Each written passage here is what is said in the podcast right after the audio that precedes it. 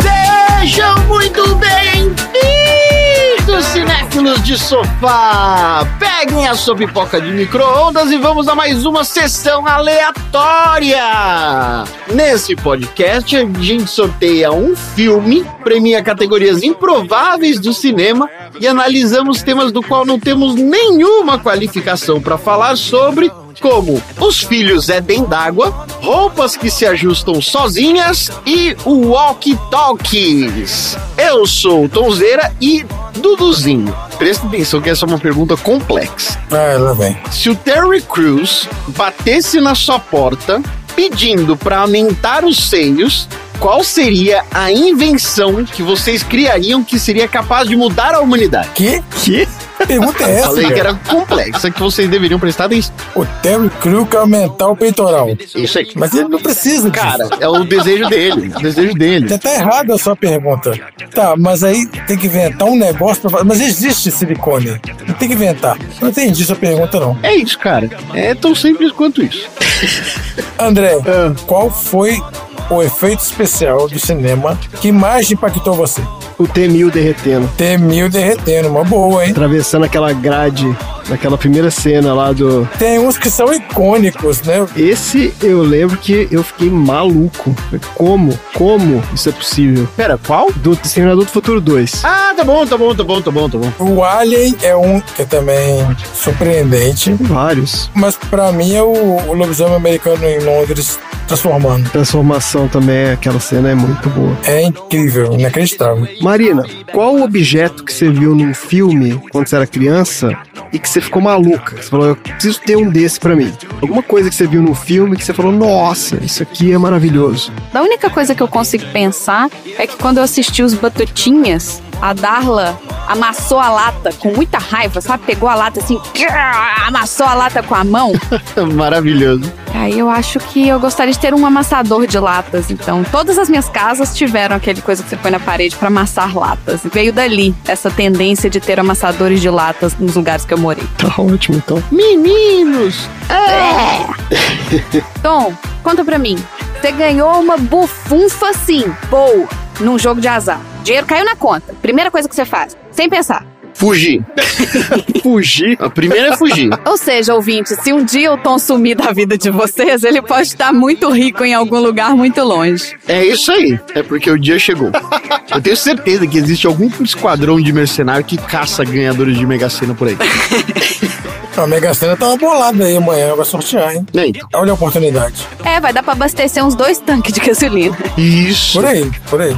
Então é isso. Vamos tentar pegar uma pipoca no ar usando o nosso hoverboard que consegue rampar, o que não faz o menor sentido. Oh.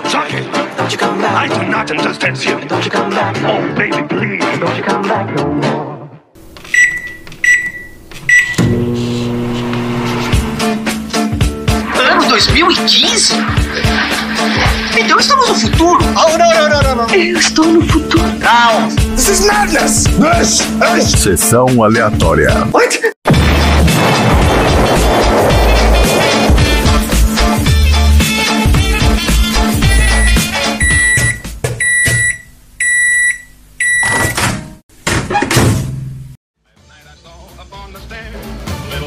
Wasn't there. He wasn't there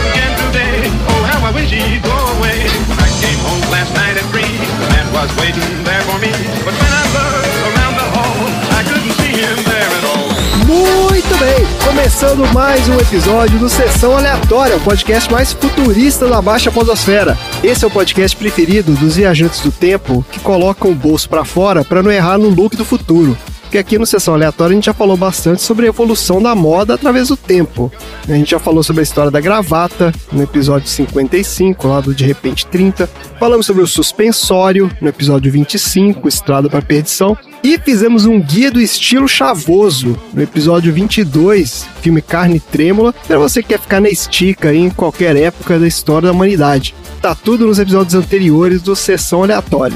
E antes da gente entrar no nosso episódio, que é aquele recado para você que ainda não conhece o nosso podcast, deixou o celular destravado no bolso, e aí começou a tocar, sessão aleatória, acontece. No nosso podcast tem duas partes. Na primeira parte a gente fala sobre o filme da semana, sorteado de uma lista, conversa sobre as nossas opiniões e fala sobre curiosidades de produção e bastidores. E na segunda parte a gente fala sobre assuntos aleatórios inspirados pelo filme. Então, se você não viu o filme, ou você viu e não gostou, não tem problema, porque aqui o filme é só o aquecimento. Os assuntos aleatórios é que são a nossa atração principal. Agora, André, e se o ouvinte tivesse uma máquina do tempo para ir e voltar nos blocos do Sessão Aleatória e fazer a cronologia ao seu bel prazer?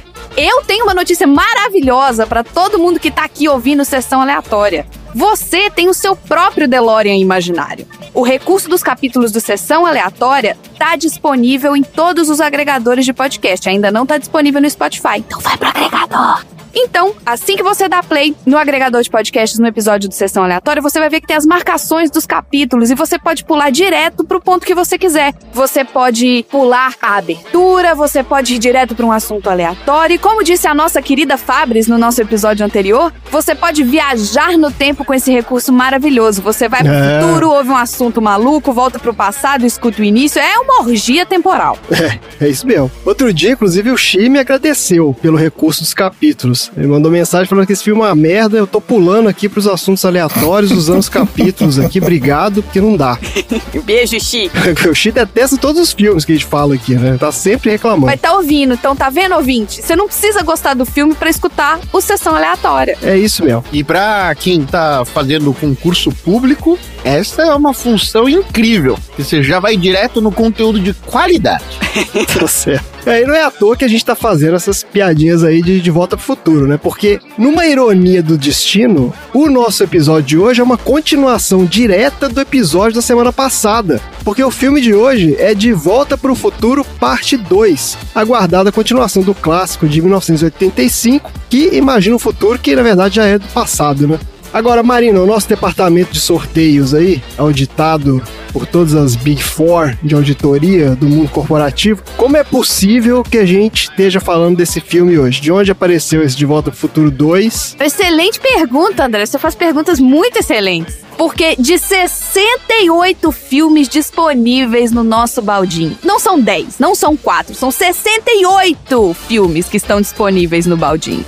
Foi sorteado o filme da Ana Carolina, lá de Pirapora, Minas Gerais. Olha aí. E era o De Volta pro Futuro 2. E, ouvintes, é o seguinte, eu queria falar pra vocês que o filme de hoje foi sorteado antes do filme de semana passada. É, exato. Isso é inacreditável. Ninguém acreditou na hora que apareceu isso, né? Foi muito surreal, assim. E ela, a Fabris, não sabia do filme de hoje. Não sabia, porque a gente só tinha sorteado antes. Pois é, e aí na hora que eu vi a lista dela, eu falei, não, não vai sair. E aí o que que acontece? Toda vez que a gente fala, não quero que esse saia, é o que sai. Eu esqueço dessa máxima do sessão aleatória. A não ser que a Fabris tenha ido pro futuro, visto que a gente, né, ia falar desse filme, voltou pro passado. Era isso que eu ia falar. É. Vocês não conseguem dizer com tanta assertividade assim que ela não sabe. Manipulou o tempo, espaço, fluxo temporal. O fluxo temporal. É isso mesmo.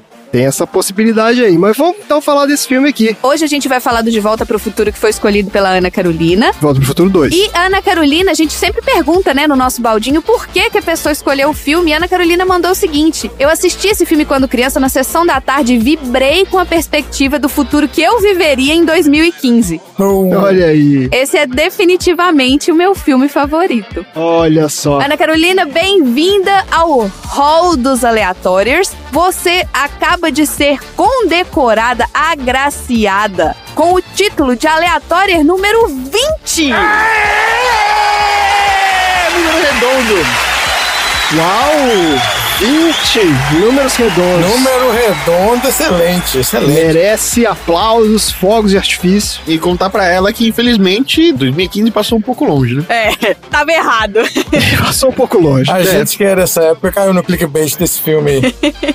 A assim, a Ana Carolina, ela segue a gente no Instagram aqui do Sessão Aleatória e eu acabei de ver que na bio do perfil dela, ela é cinéfila de sofá! Ah, claro que é. Claro que é. Maravilha. Eu vou te dar o número 20 e um asterisco. Você vai ser a 20 asterisco. Tem um bônus. Na planilha tem um asterisco dela. Isso, deixa na sua planilha, coloca o nome dela em itálico. Isso! Olha aí, nome itálico na planilha. Nossa senhora, quantas vantagens. Inacreditável. Que isso, hein? Você vai ser conhecida por toda Pirapora agora como aleatória, número 20, asterisco, nome em itálico. As pessoas vão parar você na rua de Pirapora. Beleza, então, gente. Tá aí. Vamos falar do filme que a Ana Carolina mandou, então. De Volta para o Futuro, parte 2, é um filme de 1989, dirigido pelo Robert Zemeckis, com o roteiro do Bob Gale. O filme é estrelado praticamente pelo mesmo elenco do primeiro filme, né? Mas tem uns caras aqui em mais de um papel. Ó. O Michael J. Fox, ele volta com o Marty McFly, mas ele também faz os filhos dele, ó, o Marty Jr. e a Marlene. Volta também o Christopher Lloyd como Doc Brown, a Lea Thompson como Lorraine Baines e o Thomas F. Wilson como Biff Tannen, só que agora também ele faz o neto dele, que é o Griff. Só dois atores do primeiro filme que não voltaram pra essa sequência aqui, ó. Crispin Glover, que era o George McFly no primeiro filme, foi substituído pelo Jeffrey Wiseman. Ele faz só uma pontinha aqui, né? E a Claudia Wells, que fez a Jennifer, foi substituída pela Elizabeth Shue. A gente vai falar mais disso lá na parte de bastidores. E a gente já deu uma passada na carreira do Robert Zemeckis e dos principais nomes do elenco no nosso episódio anterior, né? A gente falou do Michael J. Fox, da Lea Thompson e do Christopher Lloyd. Então nós vamos fazer aqui um viu não viu da galera que a gente ainda não falou. O viu não viu é o quadro onde a gente lembra quais foram os filmes de maior sucesso do elenco do filme e descobre alguns filmes deles que a gente nunca ouviu falar e certamente né, muitas vezes não deveria ouvir falar. Solta a vinheta aí, Hunt. Você viu ou não viu? Começando então pelo Thomas F. Wilson, que fez o Biff. Esse cara aqui é o seguinte, ele tem 142 créditos como ator no IMDB, mas a gente nunca viu ele em filme nenhum. Que isso? Não, a gente já viu ele, só que ele nunca faz papel principal, ele só faz papel secundário. Não, terciário. Quaternário. Nossa, juro que eu nunca vi esse homem na minha vida. Eu também não. Calma, vamos falar, vamos falar. Não, o nome mesmo não tinha ouvido não, mas olhando a cara dele aqui, gente, ele tava em um monte de filme. Nunca vi esse homem na minha vida. Não, mas é porque é o seguinte, a maioria dos trabalhos dele é como voice actor. Ah, E olha. aliás, eu vou fazer um parêntese aqui pra falar rapidinho sobre isso, porque eu descobri recentemente que quando o ator faz o trabalho de criar a voz original, tipo numa animação, por exemplo, isso a gente não chama de dublagem, isso é voice acting, que é a atuação de voz, né? Porque dublagem é quando você substitui a voz original, Ah, tá. quando você vai traduzir, né, a fala. O voice acting acontece quando o ator faz É tipo em animação. então, mas na animação, o cara, ele cria a voz original,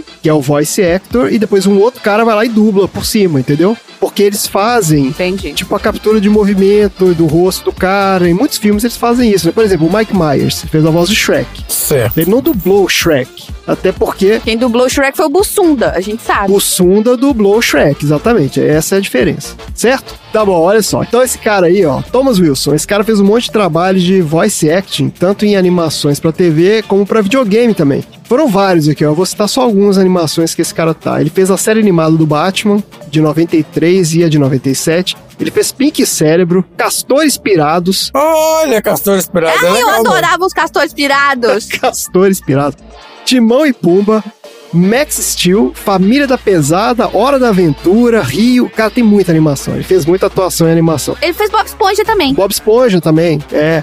Agora, como atuação live action, esse cara tem várias participações em séries de TV, ó. Ele tá no Boston Public, ele aparece no Larry the Cable Guy. Que diabo é isso? A gente já falou sobre esse Larry the Cable Guy É, a aqui. gente falou desse cara aí que era mesmo. isso? Que maluquice é? Eu não lembro. É um, um cara que apareceu nesse Larry do Cable Guy também. É, a gente já falou desse Larry the Cable Guy por whatever reason. Ó, ele teve no House, ele teve no Bones, só que tudo é fazendo aquelas participaçõezinhas de um episódio só. Sim. A única série que alguém aqui talvez já tenha visto dele é o Lendas do Amanhã. Porque você viu essa, né, Marina? É Legends of Tomorrow. Da DC. Legends of Tomorrow? Legends of Tomorrow, vi. Aquela bagunça zoada. Então, ele fez o Hank Haywood. Você sabe quem que é esse? Não, não era ele. É, Hank Haywood, tá aqui. Era o personagem dele na Legends of Tomorrow. Gente, olha só. Pô, ele tá até um coroa bonito. Hum, Então, Eu gostava dessa série, eu assisti três temporadas. Nossa, Aí parabéns. eles queriam fazer a gente perder o amor pelo átomo. E aí eu falei, ah, gente, não, eu gosto do átomo, não me mata o átomo. E aí eu não parei de assistir. Matou o átomo, você não quis ver mais. Eu não sei se matou, não, mas tava indo pra esse caminho. Eu falei, não quero passar por essa perda. Certamente não matou, né? Átomo, o Ray Fisher? Ray Fisher, você sabe que é o ciborgue, né? Desculpa, Átomo, o menino que era o super-homem? O super-homem. E aí ele recebeu um downgrade? O downgrade é forte, né? Esse O mesmo. cara saiu de super-homem pra átomo. Ó, mas no cinema, a gente nunca viu ele. Mas ele tá lá. Então a gente não viu ele num filme chamado Kate, uma garota da pesada. Esse filme é de 95 e a sinopse é: Margaret ensina um gorila linguagem de sinais e etc. Quando o dono do gorila o leva de volta para ganhar dinheiro com seus shows, a filha rebelde de Margaret o rouba e os dois partem em uma road trip até a fronteira com o Canadá. É filme de road trip com macaco. Não, e nem é com macaco, é com uma pessoa vestida de macaco, que faz o negócio ficar pior ainda. Ah, então, eu vou falar agora, o viu não viu, aqui da grande adição ao elenco dessa série, que foi a Elizabeth Shue. Essa sim fez filmes importantes, ó. O principal deles foi o Despedido em Las Vegas, filme de 95, com o ídolo do Randy aí, ó, Nicolas Cage. O Nicolas Cage, inclusive, ganhou o Oscar de melhor ator por esse filme, e a Elizabeth Shue foi indicada também a melhor atriz, só que ela não ganhou. Agora, antes de entrar no De Volta para o Futuro 2, a gente já tinha visto ela também em outro clássico aí da sessão da tarde, que foi o Karate Kid, de 84. Olha. Ela faz a Ali, que é a namorada lá do Johnny Lawrence, né, o vilãozinho, mas acaba ficando com o Daniel San. Inclusive, ela faz uma participação muito legal no Cobra Kai. Vocês viram o Cobra Kai, a série? Sim, sim, a terceira temporada ela aparece. Exatamente, tem aquela parte lá que ela volta, né, se encontra lá com os caras, né, eles resolvem ali uma situação. Eu fiquei com preguiça da quarta temporada, eu não vi. Eu não vi ainda também não. Mas eu gostei dessa série, eu achei legal. E a gente mais recentemente viu ela também no The Boys, a série lá da Amazon, dos super-heróis gore lá, ó. Ela faz a Madeline Stewell. Sim, sim. Ah, é daí, é daí, é daí. Eu assisti porque o tempo todo falando, caramba, quem que é que ela faz que ela é uma velha? Ela, velho, porra. Ela faz a diretora da VOT lá, que é tem a relação um tanto quanto bizarra, né? Com o. Homelander, né? Ela fica lá mamando no cara, ele fica mamando nela, né? É uma maluquice. Literalmente. Literalmente, literalmente. Agora, a gente não viu a Elizabeth Shue num filme chamado Link, o Animal Assassino, filme de 86. Ah, meu Deus do céu. Que curiosamente também é sobre um macaco. Só que agora é um chimpanzé, ó. Quando a estudante de zoologia é convidada para uma mansão à beira-mar para ajudar um professor com suas experiências com chimpanzés, eventos perigosos começam a ocorrer, envolvendo o inteligente chimpanzé de 45 anos, o Link. E essa é a sinopse do filme. Dudu, quanto que vive um chimpanzé? Boa pergunta. Não sei. Por que eles fizeram questão de botar aqui 45 anos? Será que é porque é muito? É pouco? O que significa isso? Entendi. Vamos perguntar pro pai dos burros aqui. Média de 39 anos. É, 45 anos já tava velhinho mesmo. Então esse chimpanzé velhinho. Então aquele lá viveu bastante. Expectativa de 39 anos se tiver em cativeiro. Ah, em cativeiro, Ah, exatamente. porque vive menos, né? Não, em cativeiro vive mais. Vive mais? É. Ah, É, porque você não tá em risco de. com os predadores, né? tá certo. Ficar doente, qualquer coisa. Ah, a gente tem que aprofundar mais essa temática do macaco, ó, porque outro dia o Dudu contou a história lá do. Sem dúvida. Não, a gente tem que aprofundar o hipopótamo antes de aprofundar qualquer outra coisa aqui. Não, o Dudu contou a história do Tu Elvis lá, gente. E agora a gente tá falando de macaco. Mas o Twelves não é o chimpanzé. Não, é macaco prego. Fica aí, ó. Se você quiser aprender mais sobre macaco, tá aí duas recomendações de filme de macaco. Vamos então pra sinopse do IMDB do De Volta pro Futuro 2. Depois de visitar 2015, Marty McFly retorna a 1955 para evitar as mudanças desastrosas de 1985 sem interferir na sua primeira viagem. Como é que é? É, Ele falou exatamente o que aconteceu no filme. Só que de um jeito IMDB de ser, né? Um jeito um pouco mais complicado. Isso aí. Não, então, ó, vamos falar aqui direito o que acontece nesse filme. Ó, Fala o direito. filme começa exatamente onde o primeiro filme termina, que é com o Marty e a Jennifer em 1985 entrando no DeLorean voador lá junto com o Doc, com destino ao ano 2015. Daí o Doc explica que ele precisa da ajuda deles para evitar que o filho dos dois, o Marty Jr., se envolva num crime e leve a família McFly à ruína. Agora, em 2015, o Martin se passa pelo Martin Jr., né, o filho dele, e recusa uma oferta do Griff Tunning, que é o neto do Biff, para participar de um roubo. Daí isso resolve o problema, só que antes de voltar para 85, o Marty compra um almanaque dos esportes, que tem todos os resultados de todos os jogos de 1950 a 2000, com o objetivo de apostar e ficar rico. Quando o Doc vê o almanaque, ele dá lá uma lição de moral no Marty, ah, que não pode levar passado, isso aqui não é pra ganhar dinheiro, não sei o quê. E tá, o Marty joga lá o almanaque, só que o Biff, velhinho, ouve a conversa dos dois, rouba a máquina do tempo e entrega o almanac para si mesmo em 1955, na mesma noite do baile lá do primeiro filme, modificando toda a linha temporal e criando um novo 1985, onde ele é um dos homens mais ricos dos Estados Unidos e Rio Valley é uma cidade tomada pelo crime e pela corrupção. Cabe então ao Mate voltar agora para 1955 e evitar a qualquer custo que o Biff fique com o almanac para poder restaurar a linha temporal, mas tem um complicador na história, porque ele precisa fazer isso sem alterar de forma nenhuma os acontecimentos cruciais daquela noite. E é isso o filme. É isso, vai para 2015, volta para 85, só que 85 tá zoado, e aí ele descobre que tem que voltar para 55 para poder né, evitar lá que o Biff fique com o almanac. E aí, gente? Opiniões, vamos lá. Eu acho incrível que essa trilogia ela foi toda pensada de uma vez só. O primeiro filme já tinha um, um cliffhanger pro segundo, e esse segundo já tem um cliffhanger pro terceiro. Mas não foi bem isso, não, hein? É, eu ia falar isso. Como não? Não foi bem essa história, não. É. A gente vai falar mais disso na parte dos bastidores lá, mas se você quiser um spoiler da parte de bastidores, é o seguinte: aquela cena do final do primeiro filme era meio que uma zoeira. Os caras colocaram lá, mas eles não tinham planejado continuação. Coisa nenhuma, entendeu? Eu também acho. Era uma zoeira? Era uma zoeira. Eles colocaram lá, tipo, sabe, uma piadinha. Ceninha pós-crédito, vamos colocar aí os caras voltando e tal. Tanto que mudaram os atores, porque eles não tinham feito contrato pra fazer um monte de filme, entendeu? Era contrato pra fazer aquele filme Pô, só. eu achei que era pra fazer tudo já. Eu achei que tinha essa ideia já. Não, não, a gente vai falar um pouco mais disso lá pra frente. Mas assim, aí o segundo e o terceiro, sim, esses dois foram feitos juntos. Isso. Aí foi, de fato, foi feito uma vez só. Mas esse filme amarra bem, né? Não, mas é porque é tão ligado, é tão bem amarrado, que nem dá pra perceber que teve essa É, diferença. exato, ele foi bem amarrado mesmo. Ele- eu não acho que ele é tão bem amarrado como o primeiro. Acho que o primeiro ele é muito bem construído do início ao fim. Esse aqui já tem umas forçações de barra, né? É, eu- acho o filme fantástico, é uma aventura muito, muito legal, mas fica claro o aporte de grana que os caras fizeram para o segundo filme em relação ao primeiro. Logo de cara, eles gastam uma bela grana com efeito especial e tentando socar um monte de personagem novo. Ou pelo menos dando um pouco mais de profundidade, que até a final da primeira meia hora, assim, no final das contas eles acabam largando de mão. É que é tudo aquela parte do futuro, né? Que eles vão pra lá, tem aquele trecho todo lá, e depois não, né? Aquilo lá não, não usa mais pra nada. E você, Marina? Ok, assim, eu não vivi a fase de, de volta pro futuro, no Você sentido. não viveu o hype da época? Eu não vivi o hype. Eu sou igual a Ana Carolina. Pra mim foi tudo sessão da tarde mesmo. E, e eu achei o filme ok. Um filme gostosinho de assistir de sessão da tarde. É isso mesmo. Mas, ai, ficar, ah, eu quero ver os devices e o ano de 2015 e não sei o quê. Não, não. Nossa, a gente ficou maluco na época com esse negócio. É. Ué, exato. Skates voador, esses trem. Quando eu assisti, eu tava na esquina de 2015, entendeu?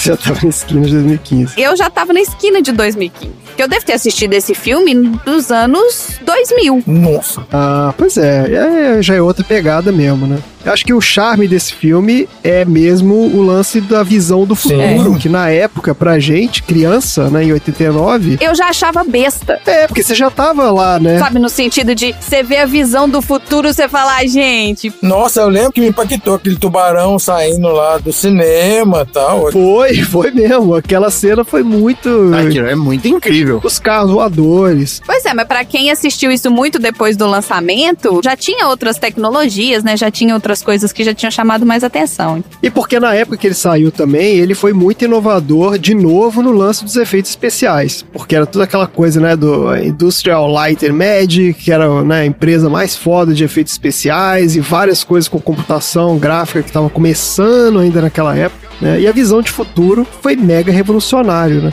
É curioso até que eu tava vendo aqui, os caras consultaram vários especialistas na época pra bolar uma visão realista do futuro. Especialistas no futuro? É porque tem essa galera, né, que... Imaginar, esse povo aí. É, não, mas existe isso mesmo, os caras que ficam imaginando. É isso que eu ia falar, Nostradamus.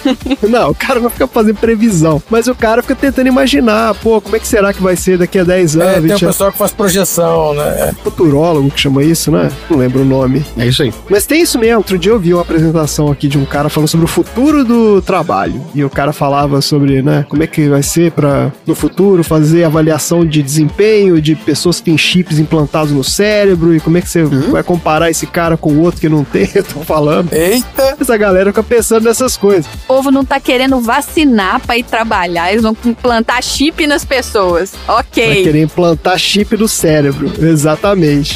Não vai, não vai. Mas o chip já foi implantado. Vocês que não entenderam.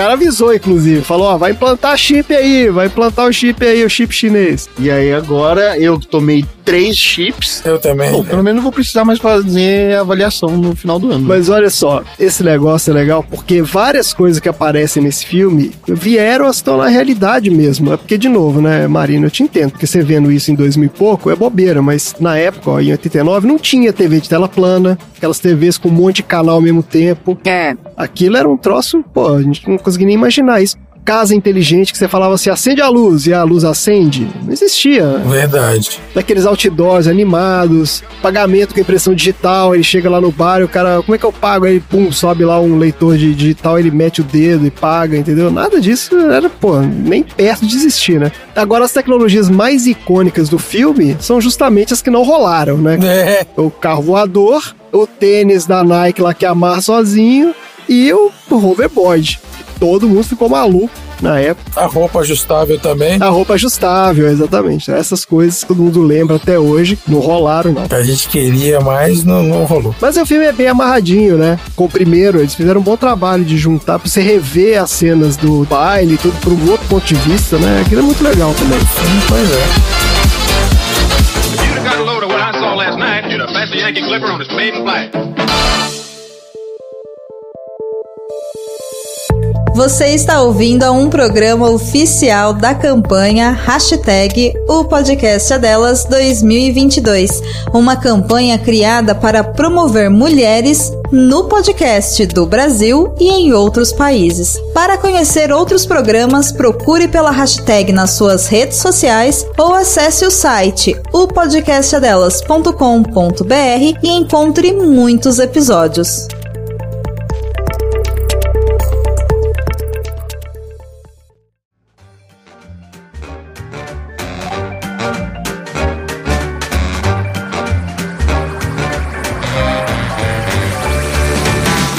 Minha gente. Vamos lá falar da parte de bastidores, então, Dudu. Já que você comentou aí, eu vou começar justamente falando, né, de como é que foi a criação dessa história. Todo mundo lembra que o primeiro filme acaba justamente com essa cena, que seria o início desse segundo filme, né? Um teaserzinho, que é o Doc aparecendo lá com o DeLorean, fala pro Martin e a Jennifer que tem que vir comigo pro futuro, seus filhos, não sei o que e tal. Só que aquela cena foi colocada de fato como uma zoeira, ela não existia um projeto de continuar a história.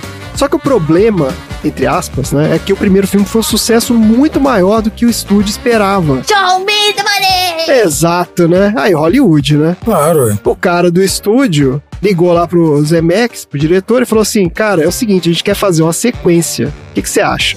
E o Zemeckis, ele não tava nem pensando em fazer isso, ele já tava trabalhando no outro filme dele, no próximo filme, que era o- uma cilada pro Roger Rabbit. Deus. Um filmaço também. Daí ele mesmo conta que, né, pô, ele começou a ratear, porque os caras ficaram enchendo o saco dele, pô, vamos fazer, vamos fazer. Aí ele falou, putz, cara, mas já tô trabalhando nesse aqui, não vou conseguir fazer o outro. Tá tudo tão fechadinho a história, vamos deixar como tá e tal. Aí os caras da Universal, né, que era um estúdio lá, chamaram e falaram assim: Cara, é o seguinte, eu vou te explicar aqui. A gente vai fazer uma sequência. Então você decide se você quer fazer ou não. É simples assim. Você quer fazer ou você não quer fazer? A grana tá aí, você quer participar? Tamo aí. É, exatamente. Foi exatamente essa conversa. Você quer uns milhõezinhos a mais aqui pra você fazer ou você quer ir fazer outra coisa? Ou você quer deixar outra pessoa cagar seu filme? É, exatamente. E aí o Zemex ficou balançado, falou: tá bom, vai, beleza, eu aceito, já que vocês estão me obrigando a aceitar esses milhões de dólares aqui, eu vou fazer o outro filme. Vou fazer esse sacrifício. Mas aí ele acertou com o estúdio uma única condição, de que ele queria o elenco do primeiro filme de novo. Porque ele falou, Claro. tá bom, vou fazer a continuação aqui, né? E o estúdio topou. Aí o Zemex ligou pro Bob Gale, né, que é o cara que foi o parceiro dele lá e de muitos anos. A gente contou um pouco dessa história lá no último episódio também. Falou pro cara assim: ó, eu tô ocupado fazendo aqui o filme do Coelho, do Roger Rabbit. Vai trabalhando aí no roteiro, Filme do coelho. vai trabalhando aí no roteiro. Quando eu terminar esse filme aqui, a gente filma ele. Foi assim, aí esse Bob Gale ficou lá trabalhando no roteiro, né? Eles ficaram revisando juntos enquanto ele tava fazendo o filme do Roger Rabbit. E a versão inicial do roteiro do Bob Gale era que eles iriam pro futuro, mas depois eles voltariam para 1967. Onde ele reencontraria, né? O Marty reencontraria os pais num outro momento da vida. Aí até rolar parte do movimento hippie. Eles estavam lá, a mãe dele tinha virado hippie, o pai tinha virado sei lá o quê. Só que aí o Zemex achou que seria meio bobo, porque era meio que uma repetição do primeiro filme, né? E falou assim, cara, por que, que a gente não joga os caras de novo em 55 e vamos refazer, só que assim, os mesmos eventos de outro ponto de vista. Aí começou a ideia, né, da história começa a se dobrar sobre si mesma, né? Então assim, os eventos vão ocorrendo em diversos pontos no tempo e reescrevendo partes do primeiro filme, ao mesmo tempo criando novas possibilidades e tal. Então ficou mais interessante mesmo. Só que o que acabou acontecendo foi que o roteiro entregue pelo Zemex era gigante. E não tinha como colocar aquilo tudo num filme só. E foi daí que veio a ideia, falou, pô, vamos filmar tudo, mas vamos lançar em duas partes. E o estúdio adorou, né? Porque, pô, além de tudo, ele reduziu o custo dos caras, né? Tipo, faz dois filmes pelo custo de um. Então foi assim que os caras decidiram fazer. Então eles gravaram dois e o três juntos. Gravaram juntos, exatamente. Então isso Olha também ajudou só. no lance de reunir o elenco original, porque você não precisa agora ficar fazendo continuação, não sei o que, você contrata o cara mais uma vez. É, depois o elenco tá mais velho também, acontece alguma coisa, o cara não pode. Isso, então assim, era tudo muito mais fácil. Então foi exatamente isso. Só que eles tiveram que ir atrás de cada ator para negociar um contrato de novo, né? Que agora é um contrato novo. Isso. E deu certo com praticamente todo mundo do elenco, menos os dois que eu já citei lá no início, né? Que é o George McFly. Esse cara pediu uma grana alta. E os caras não toparam pagar. Você, ah, então, beleza, não vou fazer. O cara falou, ah, então tá bom. Mata o personagem. Problema nenhum. É. É por isso que no 1985 alternativo tem a história lá do Biff matou o George. Pra não ter que pagar o salário do cara, entendeu? É simples assim. Para aparecer um outro Jorge aleatório, diferente, outro ator e tal. É, eles não quiseram, acharam que não precisava, entendeu? A outra atriz que fez a Jennifer, né, que era essa Claudia Wells, ela teve um problema de doença na família e tal, falaram, não vai rolar e tudo, e aí sim, eles substituíram, né, botaram a Elizabeth Shue lá no lugar dela, trocaram a atriz, inclusive eles refilmam, se você vê mais ou menos as mesmas cenas do final do primeiro, eles refazem no início do segundo com ela no lugar da outra. É mais ou menos a mesma coisa ali.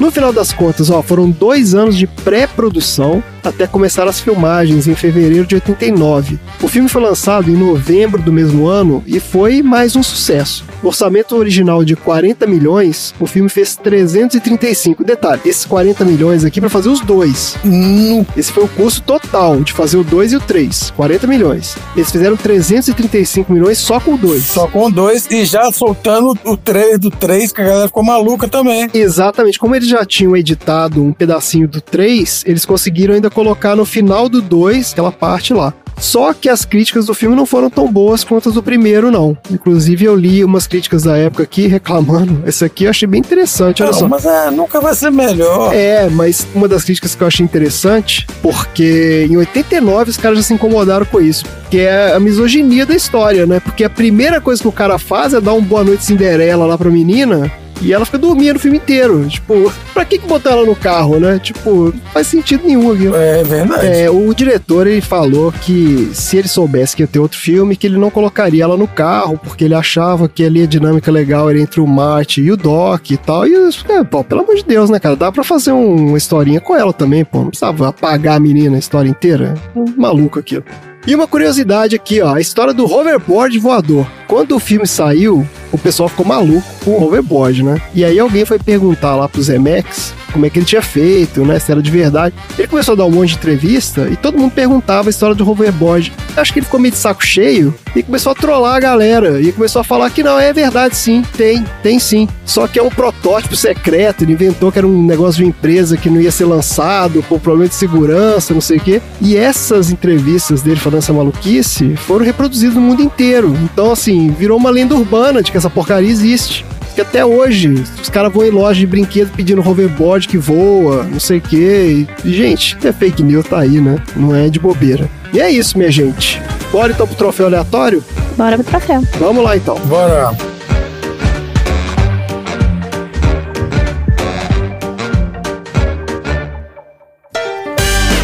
Troféu aleatório.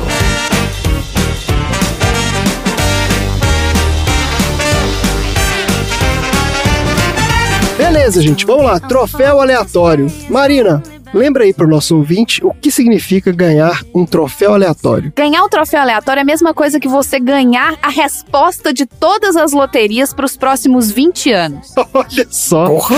É, te torna uma pessoa, né? Realizada e milionária. Exato. Você pode até apostar na quina, pra você não ficar ganhando mega o tempo todo. Joga na quina e ganha Pra na não quina. dar na cara. É, pra não dar muito na cara. Vai uma mega cena aqui, Ganha só da virada. uma telecena ali. Vai fazendo essa mescla que é pra não dar a pinta. Ai, meu Deus. Vamos lá. Tom, qual é o troféu aleatório da semana? O meu troféu musical, o troféu aleatório musical, chamado Tizuei, Tizuei, Tizuei Now. Vai pro chefe do Marty McFly no futuro, que era simplesmente o Flea do Red Hot Chili Peppers. Ah, era o Flea. Ah, era? Eu vi aquele cara e falei que eu reconheço esse cara. Mas não lembrei que quem era, não. Era o Flea, cara. Era ele que servia como chefe e bullying do Marty McFly. Bully do Mario Mac... É o cara que demite ele, né? E o que, que ele tá fazendo nesse filme? Ah, ele devia ser muito entusiasta, igual o Jerry Cantrell. É, tem os caras que pedem pra participar, né? Ah, é, quando ele apareceu no outro filme lá, né? Do... Foi o Jerry Maguire que ele apareceu? Isso. Maravilha. Então tava lá o Flea tocando Tizuei Now. Dudu, qual é o troféu aleatório para De Volta para o Futuro, parte 2? O meu troféu Isso Existe Mesmo vai pro drone que leva o cachorro pra passear. Vocês viram que tem um dronezinho, cara? Isso é incrível. Olha! Tem um drone que leva o cachorro pra passear, isso mesmo. pois é, ué. Isso foi um dos negócios que, assim, que a gente achava meio que incrível, que tem mesmo. Mas tem isso mesmo? Um drone que leva o cachorro? Tem um drone. Se você amarrar um cachorro, você vai ter um drone com um cachorro. Ah, entendi. Se você tiver um controle remoto, você guia o seu cachorro com um drone. Se o pastor alemão resolver mudar de direção, não vai ter drone que segure, né? Boa sorte pro seu labrador passeando com um drone. Pesa 200 gramas. É, o seu Golden aí. Mas dá pra fazer. É uma coisa que dá pra fazer. Não dá pra voar no hoverboard, É verdade. mas dá pra fazer. Outra coisa que dá pra fazer também é aqueles atendentes virtuais lá do bar. Aquelas televisões malucas que. O que, que é aquilo, cara? É um negócio meio Max Headroom. Vocês lembram do Max Headroom? O que, que é Max É. Headroom? Ai, cara, era um programa de TV que era um negócio bem parecido com aquele estilo lá. Na época que começou a computação gráfica, né? Os caras já conseguiram fazer alguma coisa minimamente mostrável. Criaram esse personagem chamado Max Headroom. E ele era um personagem virtual. Ele era só isso. Era uma animação, ele apresentava um programa. Eu tô falando muita velharia aqui, a Ana Carolina não tem nem ideia do que eu tô falando, vamos mudar de assunto. Marina, qual é o seu troféu aleatório? Eu tinha outro troféu aleatório, mas eu troquei na última hora o meu troféu aleatório. Olha, será que pode isso? As Big Four que auditam o, o sessão aleatória vão deixar você trocar envelope assim na cara dura? Pode, porque ele é meu. é o meu envelope, entendeu? Eu pego o envelope que eu quiser. Aí pode. Tá certo. Eu gostaria de dar o troféu Vestiu a Camisa. Ah, Que vai pra nossa ouvinte, Ana Carolina, que botou na bio do Instagram que ela é uma cinéfila de sofá. Gente, eu tô maravilhada até agora. Se você tem um podcast que você gosta, gente, vocês não fazem ideia do quão feliz o seu podcaster fica quando É compra um detalhezinho desse. Se não for a Ana Carolina certa, tem uma Ana Carolina de Pirapora no Instagram do Sessão Aleatória que é cinéfila de sofá. Então, assim, eu espero que seja a mesma que mandou o filme. Se não fosse as duas, podem jogar na loteria. Não, se não for a mesma, vocês têm que se encontrar aí em Pirapora, gente, porque não é possível ficar falando de sessão aleatória, pô. Pois é, então o meu troféu é a primeira aleatória Meu Deus, que cara. ganha um troféu aleatório. Aleatória que ganha o troféu aleatório. É, isso é episódio épico, esse aí. Esse é uma marca. Asterisco, fonte em itálico e um troféu aleatório. que nem o Leonardo DiCaprio tem. Tá ótimo, então. Eu vou dar aqui o meu troféu. Troféu Steve Jobs de melhor User Experience, que vai pro Doc Brown, que ele fez uma máquina do tempo tão fácil de usar como o iPhone. É isso aí. Porque tem essa lenda que o Steve Jobs era obcecado, né? Que ele queria que o iPhone fosse a coisa mais simples do mundo, qualquer velhota consegue pegar o iPhone, sabe usar. E foi exatamente o que o Doc Brown fez. O cara fez uma máquina do tempo que qualquer velhote entra e sai viajando no tempo. E é isso mesmo. Cria linha temporal nova, vai, volta. É isso aí. Então, assim, simplicidade, usabilidade. Parabéns pro Doc Brown aí com o seu DeLorean voador, digno de um troféu aleatório. Quem que vai entregar esses troféus hoje? Agora vai ter que ser alguém de verdade. Quem que vai entregar o troféu lá pro aleatório agora? Alguém de hoverboard vai entregar. O Dudu de hoverboard, que o Dudu tá mais perto de todo mundo, é o Dudu que tá mais perto. Se pra fora, é, tô perto. Vai ser o Dudu que vai entregar esse prêmio aí. Dudu de hover- hoverboard, voador. Eu vou de overboard Isso. pra Pirapora. De hoverboard e tênis que amarra sozinho e a roupa que ajusta sozinha. Ele vai voltar Isso, no só que futuro. no futuro, é, exatamente. Esse que é o problema. Ele vai ter que viajar pro futuro. Ele vai voltar no tempo pro dia dessa publicação e vai entregar o troféu pra Ana Carolina. Então a gente ainda não entregou, mas a Ana Carolina já recebeu. Pra Ana Carolina de 2015. Ah, eu vou ter no passado, então. Isso! Nossa, imagina! O Dudu entra na casa da menina. Dudu de hoverboard, jaqueta, entra na casa da menina, entrega um troféu aleatório pra ela e fala: Você vai entender no futuro. Não, então eu já entendi. É porque então existe uma linha temporal alternativa onde a Ana Carolina já ganhou o troféu aleatório que o Dudu levou de hoverboard pra ela. É isso. É isso aí. O Dudu do futuro que entregou pra ela. Tá certo. É esse mesmo Dudu, só que esse Dudu vai daqui a uns anos ele vai voltar no tempo pro dia de hoje dessa publicação e vai entregar o troféu pra ela. Faz sete anos que a Ana Carolina já tem o troféu aleatório dela. Meu Deus, gente, que maluquice.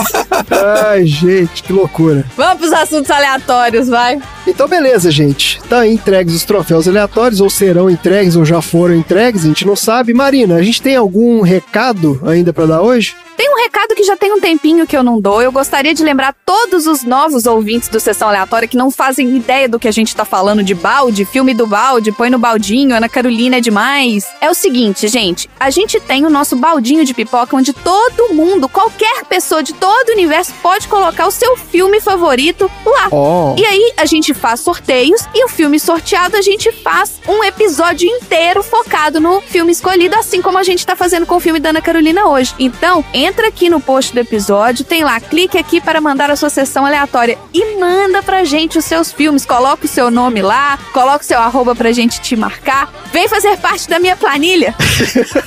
Venha fazer parte dessa família. Vem! Vem! Você fez com a mão também, assim? Eu também fiz com a mãozinha. Vem! Tá ótimo. Ah, excelente, gente. Vamos então para os assuntos aleatórios da semana.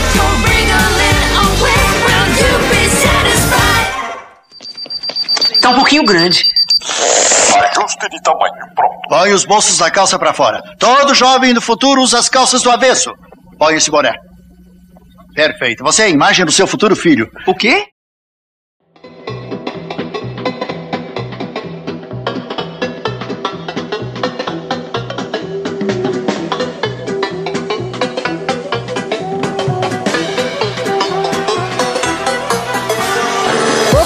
Assuntos aleatórios da semana, começando com o Tom. Qual é o assunto aleatório da semana, Tom?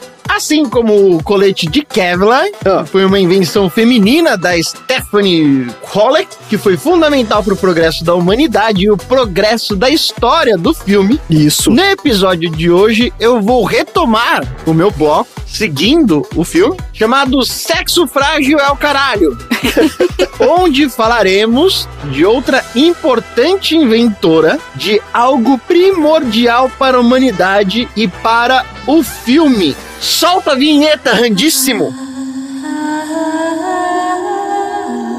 Sexo frágil? É o caralho. Your resistance made me stronger, made me the woman that I am today. So thank you.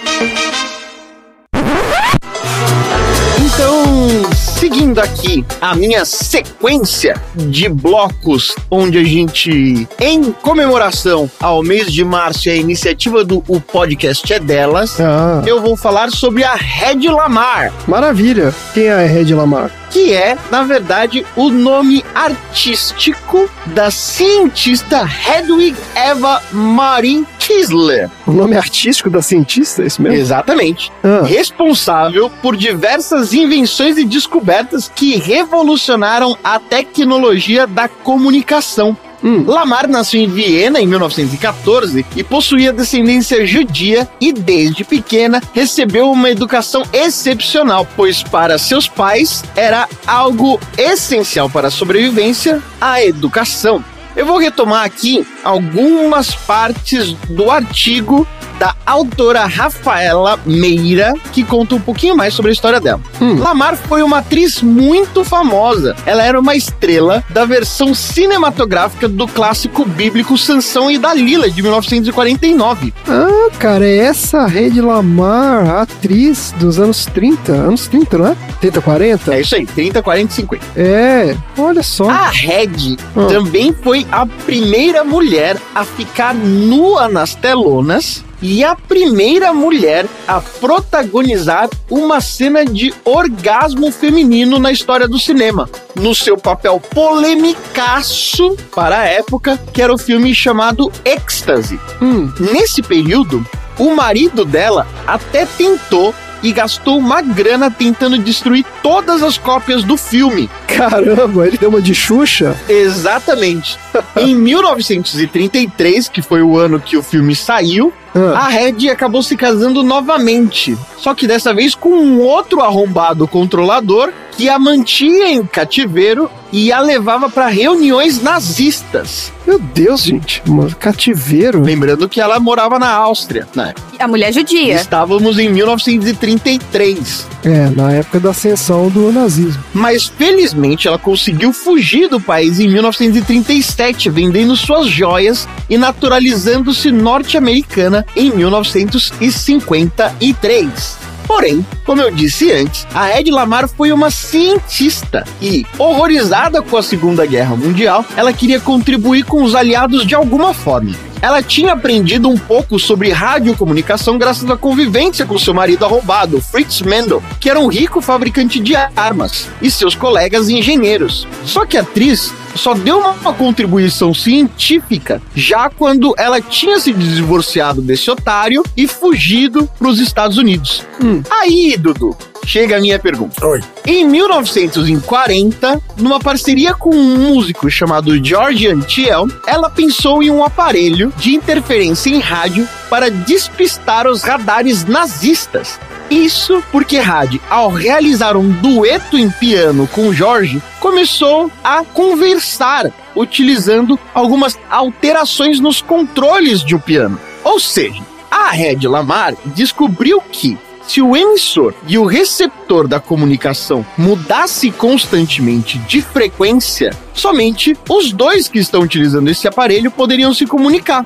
Tem medo de que eles fossem interceptados por alguém e assim conseguiriam despistar os nazistas. Esse meio de comunicação ofereceria privacidade ao exército americano. Ah, eu não entendi. Ela falava enquanto tocava um piano? É isso? Ou a mensagem era o piano? Ela, enquanto estava mexendo com o piano, o comunicador da amplificação do piano fazia com que uma voltagem específica tocasse apenas na caixa de som, em uma caixa de som e não em todas. Certo. Então ela descobriu que, dependendo da maneira como a frequência oscilava, ela poderia fazer a comunicação de um ponto para o outro sem que ninguém intervisse, mesmo que fosse uma frequência de rádio, como o walkie-talkie funciona.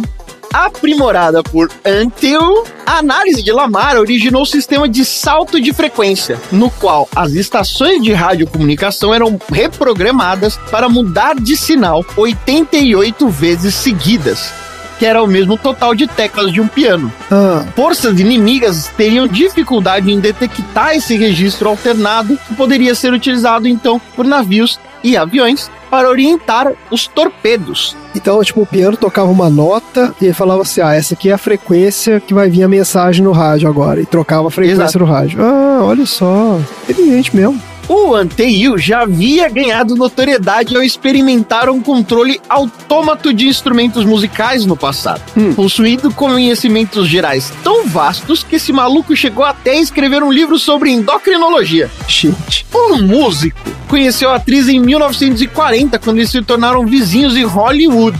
E num determinado dia, Alamar, sabendo do vasto conhecimento desse cara, bateu na porta dele para procurar conselhos sobre o que, que ela poderia fazer para aumentar os seus seios. Olha aí, ela chegou na casa do cara. E a partir daí surgiu uma grande amizade. A vizinha bate na porta. Fala, ei, moço, você tem alguma coisa aí para aumentar o peito? Ele fala, não, mas talvez a gente poderia fazer um dueto no piano. Vamos conversar, né? Ela fala, sim, por que não? É, vamos conversar. Assim como o Red, Anteu também rejeitava os ideais nazistas, especialmente depois de Hitler ter realizado uma verdadeira caça à música moderna em prol do romantismo de Wagner, por considerar o estilo moderno uma aberração judaica. Então, sem conseguir trabalho na Europa, o músico também se refugiou na América. Só fazer um parênteses aqui para lembrar que a trilha de Wagner tinha sido elogiada por muitos secretários de cultura do Brasil de Bolsonaro e que foram demitidos por entrarem em cadeia nacional com essa trilha sonora para divulgar uma campanha chechelenta e ufanista inspirada na propaganda nazista de Goebbels. Eu só vou fazer uma correção aí. Que o cara não foi demitido por isso. Ele foi demitido porque a galera reclamou. É. Porque a galera ali. Se ninguém falasse nada, ele ia tá lá ainda. É, eu tenho certeza que o pessoal adorou, né? O pessoal que viu aqui. Claro que esses secretários de cultura disseram que foi tudo uma infeliz coincidência, Oh. que eles estavam bêbados, que eles foram até a Ucrânia para se comportar como moleques, Coisa de moleque. que suas frases foram tiradas de contexto e que elas não refletem as suas posturas e opiniões. Não, não, de forma E alguma. desculpa a todo mundo que se sentiu ofendido. E pedem desculpas a todo mundo que se sentiu ofendido. Voltando. Em 1942, a Red Lamar e o Teio apresentaram a tecnologia que inventaram ao Departamento de Guerra dos Estados Unidos. Posso fazer só uma pergunta rapidinho antes, que eu não quero perder o fio da meada aqui. Nessa época da invenção disso tudo aí, ela ainda estava ativa como atriz ou ela já tinha se aposentado? Ela ainda estava como atriz. Lembra que o grande clássico do cinema e que ela contracenou foi em 1949. Ah, Ela ainda estava trampante em Hollywood. pensei que foi durante a guerra ainda, né? 40 e pouco. É, isso ainda estava rolando a guerra. Ela já estava nos Estados Unidos, a guerra estava rolando, mas ela estava trampante. Certo. E nas horas vagas inventando sistemas de comunicação. Fazia filme de manhã Isso. e uma invençãozinha ou outra à noite, só pra, Ocupar o só tempo. pra dar uma descontraída. Igual a gente. Exato. O método de alternância de frequências, chamado frequency hopping, entretanto, a sua invenção foi rejeitada pelo Conselho Nacional de Inventores Não. por conta do machismo de ter uma mulher atriz inventando.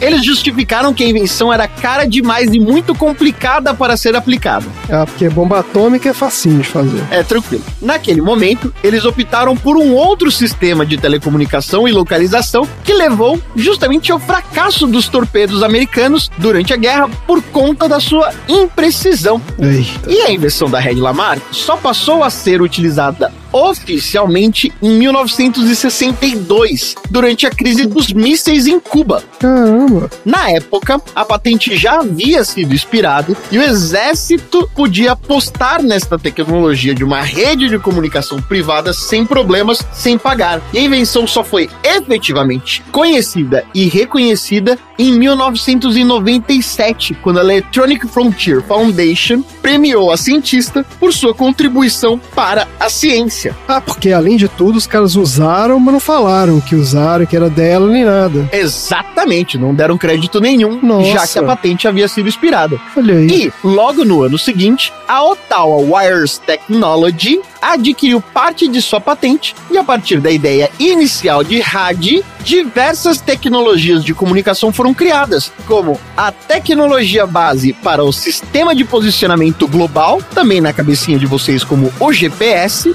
Pois Olha As conexões Wi-Fi, a tecnologia CDMA, conhecida como acesso múltiplo por divisão de códigos, É que era o celular antigo. o Bluetooth do nosso amigo querido Cello Olha só. gente. e a internet, que a Marina de vez em quando costuma entrar. É isso E aí. é por isso que a cientista hoje é conhecida como a mãe do telefone celular ou a mãe do Wi-Fi. Que legal, cara. Que história. Porém, a cientista não lucrou com as suas invenções e recebeu pouca notoriedade na comunidade científica em relação a outros cientistas. Felizmente, depois de anos, em 1997, é que o governo estadunidense fez uma menção honrosa por abrir caminhos nas fronteiras da eletrônica. Ah, A mina mudou a maneira como a humanidade se comunica, Só isso que ela fez. mas ela apenas abriu caminhos nas fronteiras da eletrônica. Só isso, é. Né? Pois é. No final dos anos 60, a atriz e cientista parou de trabalhar nos cinemas e em 1966, o cineasta Andy Warhol criou um curta-metragem chamado Red em sua homenagem, falando sobre a sua vida. No mesmo ano, a própria Red Lamar lançou a sua autobiografia. E nos últimos anos de vida, a cientista viveu isolada em sua casa em Orlando até o ano 2000, onde faleceu. Olha.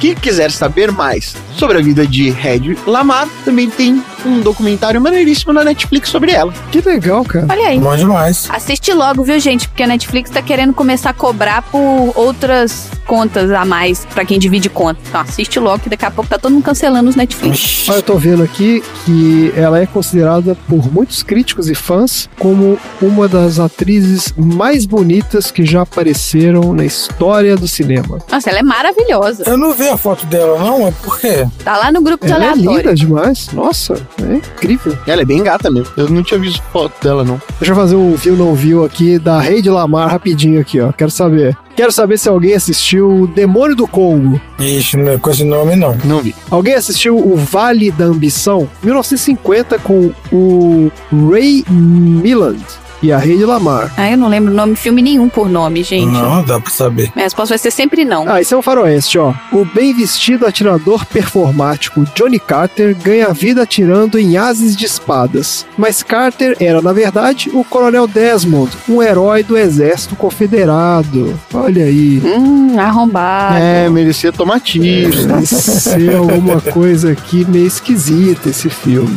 É engraçado porque a maioria desses filmes, como eles são dos anos 40, não saíram em português. Eles não têm. Tem vários que não tem nem título em português. Olha, a Gal Gadot vai ser a Rede Lamar. Ah, é? Olha, Vai ter uma cinebiografia dela? É, vai ser uma minissérie. Ah, legal. olha. Bem louco, né? Muito bom.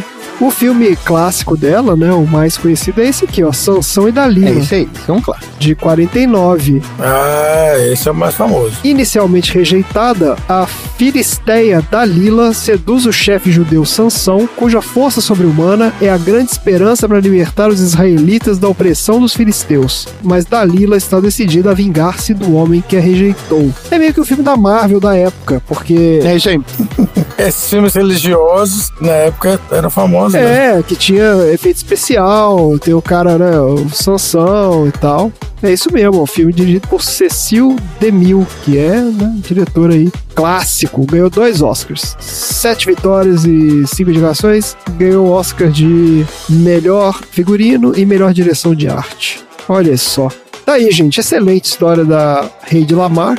Vamos então para o próximo assunto aleatório.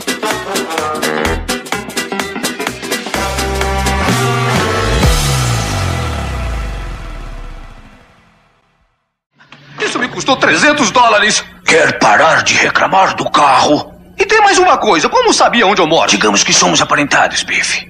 E sendo assim, tem um presentinho pra você. Uma coisa que vai te deixar rico.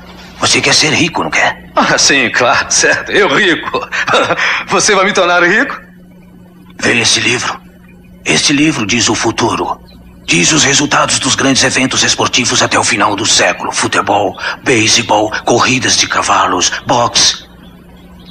A informação aqui contida vale milhões.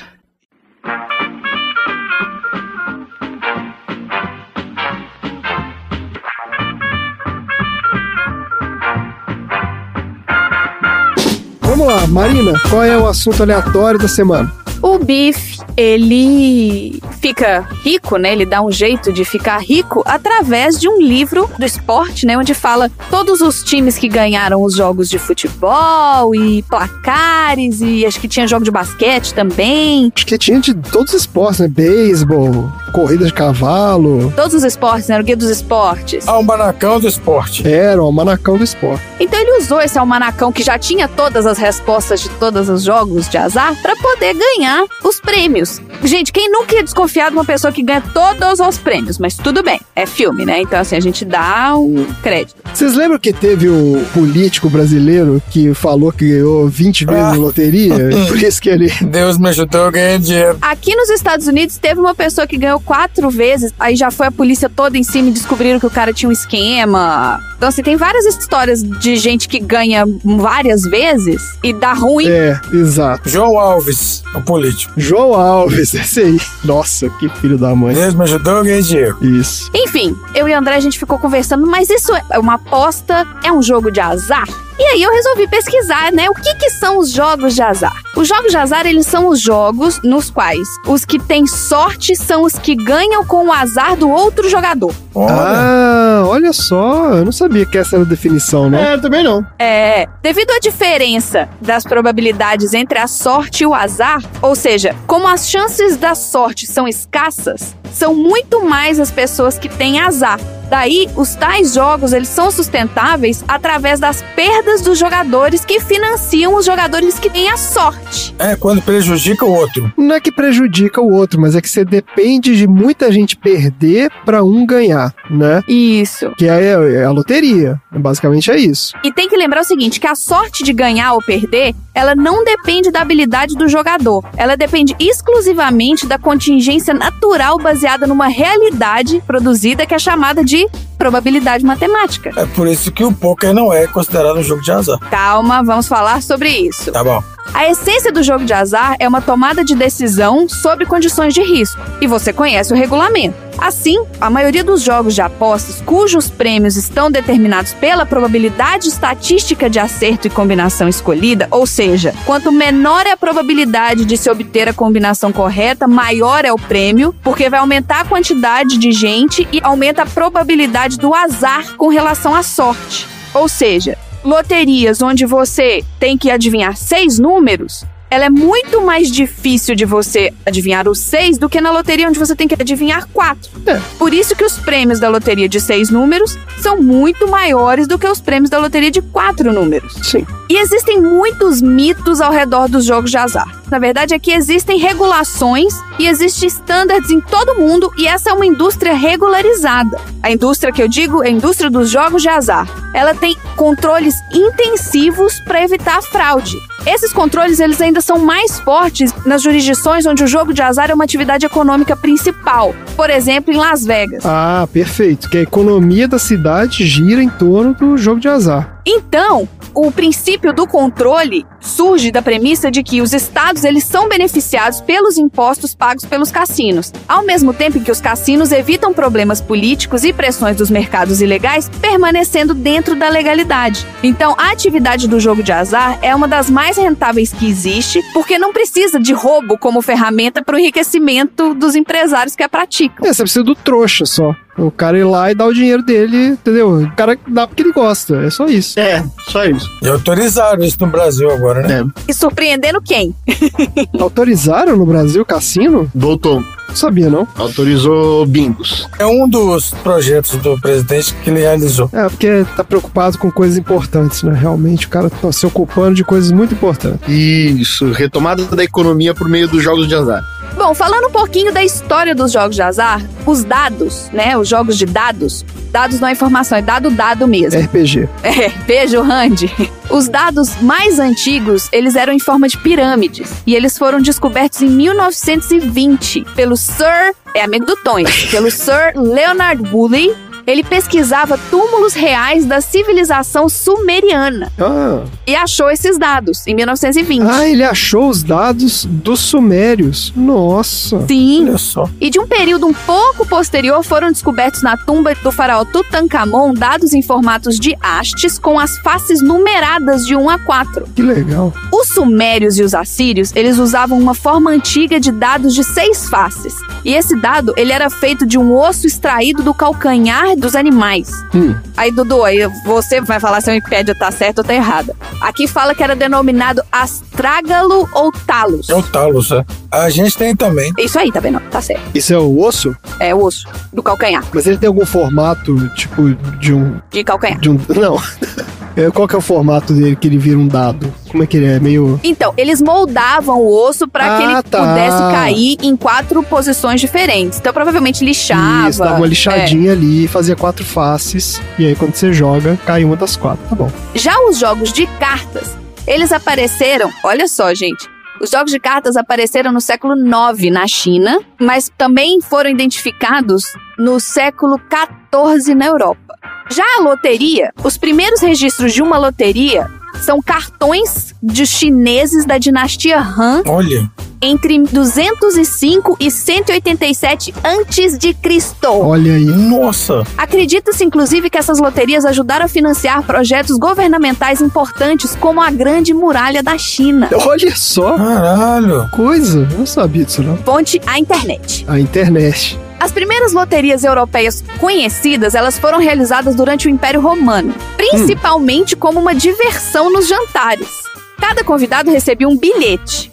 E prêmios muitas vezes consistiam em itens especiais como louças, coisas assim. Ah, igual tem hoje em dia lá, rifa. Mal da felicidade, é isso? Calma. Todo portador do bilhete, ele tinha certeza de ganhar alguma coisa. Então, era mais ou menos uma distribuição de brindes Pagas. por nobres e porque todo mundo ganhava. Não, mas o cara comprava o bilhete, né? Então, aqui não fala de comprar, aqui fala que você convidava várias pessoas e você comprava vários presentes diferentes e dava um bilhete pra cada um e a combinação presente pessoa era um sorteio. Ah, tá, entendi. Então todo mundo saía com um presente, mas era aleatório. É igual aquelas festas de Natal que tem gente que faz isso, né? Compra uns presentinhos e deixa lá pra visita, que chegar lá, é a visita ganhar presente. É isso. Tinha uma pilha de presente, você chega lá pra jantar, você ganha um presente. Tá bom. Isso. Então, mas não era uma loteria. Esses presentes, eles eram artigos de valores desiguais. Então tinham presentes melhores e presentes É piores. daí que vem aquele negócio de trocar o presente, que o cara inventou. Bom, aí não fala nada aqui da Roma Antiga trocando presente. Isso aí é na sua família. aquele negócio que você pode trocar o presente, né? Se você gostou do outro, você vai lá e troca. Já no século XVI, surgiram os primeiros estudos matemáticos na Europa sobre jogos de azar. Agora, jogos como o pôquer e a roleta apareceram no século XIX. A situação nos dias de hoje evoluiu de uma forma um tanto previsível. As pessoas apostam em uma variedade cada vez maior de jogos, a maioria dos quais é analisada matematicamente nos mais ricos detalhes. Por exemplo, os jogos nos quais os jogadores não têm qualquer escolha são chamados jogos de puro azar. Muitos desses jogos eles são para criança, uma vez que basta conhecer a regra e cada jogador tem uma chance igual de vencer. Para o ímpar, né? Então, mas o jogador não tem escolha. Então você tem a categoria jogos de puro azar, Puro azar. e você tem a outra categoria que é os jogos de azar com habilidade. Eles têm um processo aleatório, como por exemplo a mesa de roleta tem um lançamento de uma moeda, tem o lançamento de um ou mais dados, mas os jogadores eles podem escolher a partir de várias técnicas e regras como melhor conduzir o jogo. Vou dar exemplos agora de jogos de puro azar e jogos de azar com habilidade. Tá. Pensando nas cartas. Existe um jogo chamado Baccarat É, eu já ouvi falar. o Bacará Ponto Branco ou Bacará Norte-Americano. É um jogo de cartas estritamente de chance com nenhuma habilidade ou estratégia envolvida. O jogo de azar com habilidade, por exemplo, é o poker. O poker é jogado com um baralho de 52 cartas. A distribuição das cartas é o único elemento aleatório do jogo. A forma de apostas, apostas, o blefe, é tudo escolha do jogador. Ah, tá. Entendi. É um esporte, não é um jogo de azar. Eu estou falando que está na enciclopédia como jogo de azar. Mas ele é um jogo de azar com habilidade. Esse aqui é o negócio. Ele não é puro azar. Porque a única parte aleatória é a distribuição das cartas. Por exemplo, o Blackjack. O Blackjack é um jogo, também é conhecido como 21. Tem um monte de gente que conhece ele como 21. Esse é clássico de cassino. É um baralho de 52 cartas e envolve uma estratégia por parte dos É jogadores. isso aí. Então não tá 100% sujeito ao azar. Quando a gente fala de jogos de dados, um jogo de azar com habilidade, por exemplo, é o gamão. Ah, eu nunca entendi. Eu não lembro como é que é o gamão. O gamão é um jogo que você joga em um tabuleiro com 15 peões e vários dados. O movimento dos peões sobre o tabuleiro é feito com base nos valores dos dados. O jogador pode escolher quais peças ele vai avançar, mas existe a aleatoriedade dos dados. Perfeito. Existe um poker que é o poker de dados. O poker de dados ele é um jogo semelhante ao poker, mas ele utiliza cinco dados. Aí, André, você lembra que a gente tinha um jogo de poker e tinha um monte de dados e a gente não sabia pra que que era? A gente nunca entendeu, né? É verdade. Aí, ó, tá aí. Minha maleta de poker tem dados também, mas a gente nunca usou. Aí, ó, é o poker de dados. O poker de dados é semelhante ao poker e usa cinco dados cujas faces são estampadas, em geral, em cores diferentes. Algumas diferenças entre o poker de dados e o poker tradicional é: não é possível fazer a formação de jogos por naipes. Como tem o flush ou royal straight flush no poker normal, você não consegue fazer isso no poker por dados. Ah. E também é possível você fazer quinas. No poker, o máximo é a quadra, mas nesse jogo de poker de dados você consegue fazer quina. Outros tipos de jogos agora. Um jogo de puro azar é a loteria. É. A loteria é jogando, apostando em vários números. Aleatórios ou números que você escolheu. Mas não importa como você escolha, isso não interfere em nada no resultado. É, não existe É. estratégia melhor, né? É. É isso que é o negócio. Já a rifa é um jogo que é semelhante à loteria. Por quê? Ao invés de você apostar em um número, você adquire um número ou mais e estão sujeito a um mecanismo de sorteio. O jogo da roleta também, independente da aposta que você faça, você não consegue ter uma estratégia de ah, depois de cinco rodadas da roleta vai cair no número tal. Não, não tem como. Não, é, você não consegue prever. O bingo é um jogo de azar, onde as bolas são numeradas colocadas dentro do globo e sorteadas uma a uma. Você pode comprar uma cartela ou você pode comprar 10 cartelas. Cada cartela tem a mesma probabilidade de ganhar e de perder. É, e não existe habilidade nenhuma envolvida de fato. Não tem tomada de decisão, né? Eu vou fazer primeiro esse número aqui, depois eu vou fazer o outro. Não, porque é na ordem que sai lá. Você só marca a cartela, não tem que fazer nada. Exato. Os caça-níqueis são uma máquina de jogo que funciona por meio da introdução de moedas e que pagam prêmios, igualmente moedas. Eu tenho uma história boa de sorteio. Quando eu tinha uma loja, eu participei de um evento e eu sorteei uma estatueta, essas de action figure, daquele jogo Assassin's Creed. Era um Enzo bacanão lá do Assassin's Creed de pirata. E aí eu vendi vários números, né? Teve um cara que comprou 25 números. Ah, tá. Ganhou? Claro que não. o menino lá que comprou um númerozinho ganhou, levou a estatueta. Nossa, mas o cara foi reclamar lá depois? Não, não tem como reclamar. Ele aumentou a probabilidade dele, mas a probabilidade continua sendo baixa. É, É, continua sendo exato. baixa. Ele, ele jogou os papel pra cima e saiu reclamando lá, mas pra ele mesmo. É igual o Marcelo, que fez 37 jogos de loteria pra gente na loteria da virada. Não chegamos nem perto. É, não adiantou porra nenhuma. Não, não, não, não, não, não. Mas na loteria você consegue diminuir a probabilidade aumentando o número de escolhas, né? Mas mesmo assim, Então, mas esse é o lance. Você aumenta um pouco a probabilidade, mas assim, é muito pouco, porque a probabilidade já é muito contra você, entendeu? Você teria que ter milhões e milhões de bilhetes pra poder aumentar de forma significativa. E você não pode apostar mais do que 15 números na loteria. E outra coisa, apostar 15 números na loteria é tipo 200 milhões de reais. Isso É o preço da aposta. Do, do prêmio, né? O preço do prêmio. é só uma questão assim, você se sentir psicologicamente que você tá, né? Ah, agora aqui eu tô com mais chance, tô com mais chance agora. Tá no páreo. É. Mas na real, a sua chance com 50 bilhetes e do outro cara com um bilhete é mais ou menos a mesma coisa. Não, você tem mais chance do que o cara com um. Mas. Mas não é uma coisa assim, eu tenho 50 vezes mais chance que o cara que tem um, entendeu? Não, porque você tá fazendo uma chance ali que é uma em 800 milhões, entendeu? Então 50 a mais vai fazer diferença nenhuma.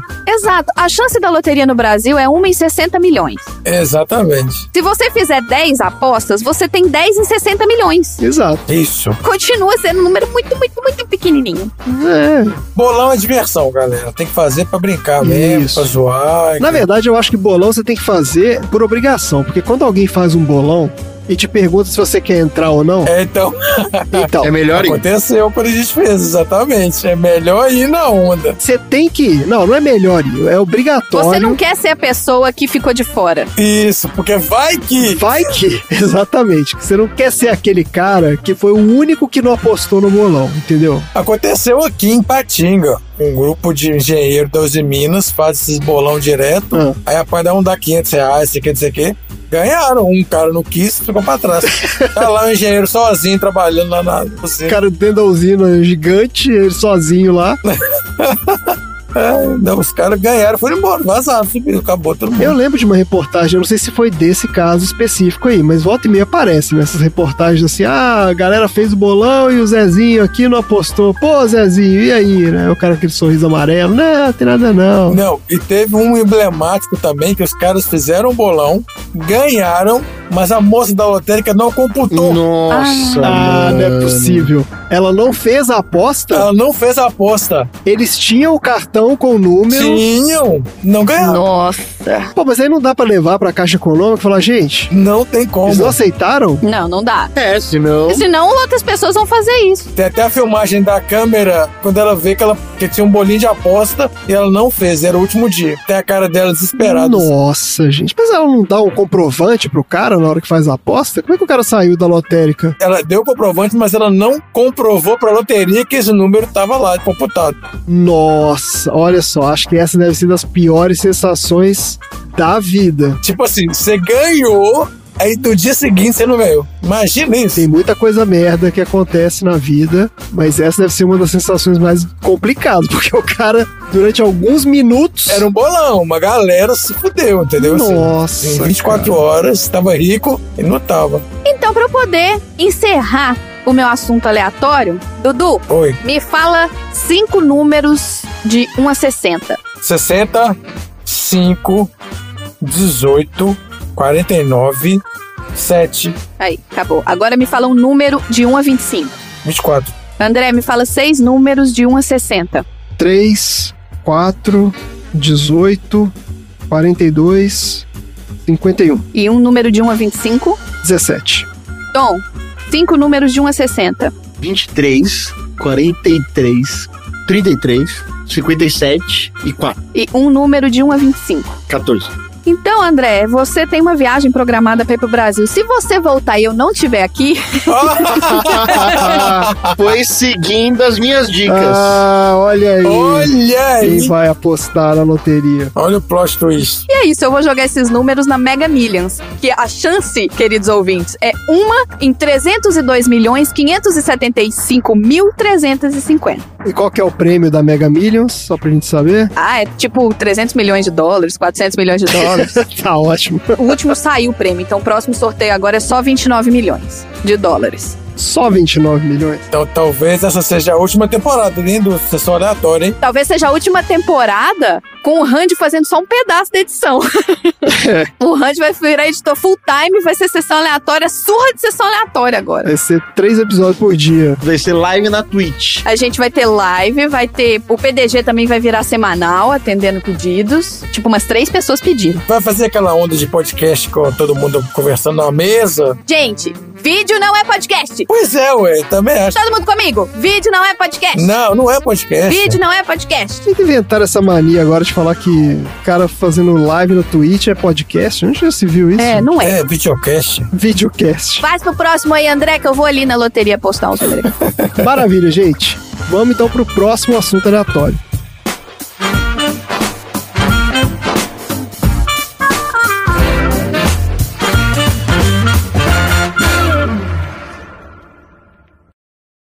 Isso demonstra exatamente como viajar no tempo pode ser perigoso e por que a máquina tem que ser destruída.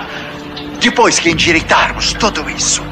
Certo, então voltamos ao futuro e impedimos Biff de roubar a máquina do tempo. Não podemos, porque se viajarmos para o futuro deste ponto no tempo, será o futuro desta realidade. Da qual Biff é corrupto e poderoso e casado com sua mãe.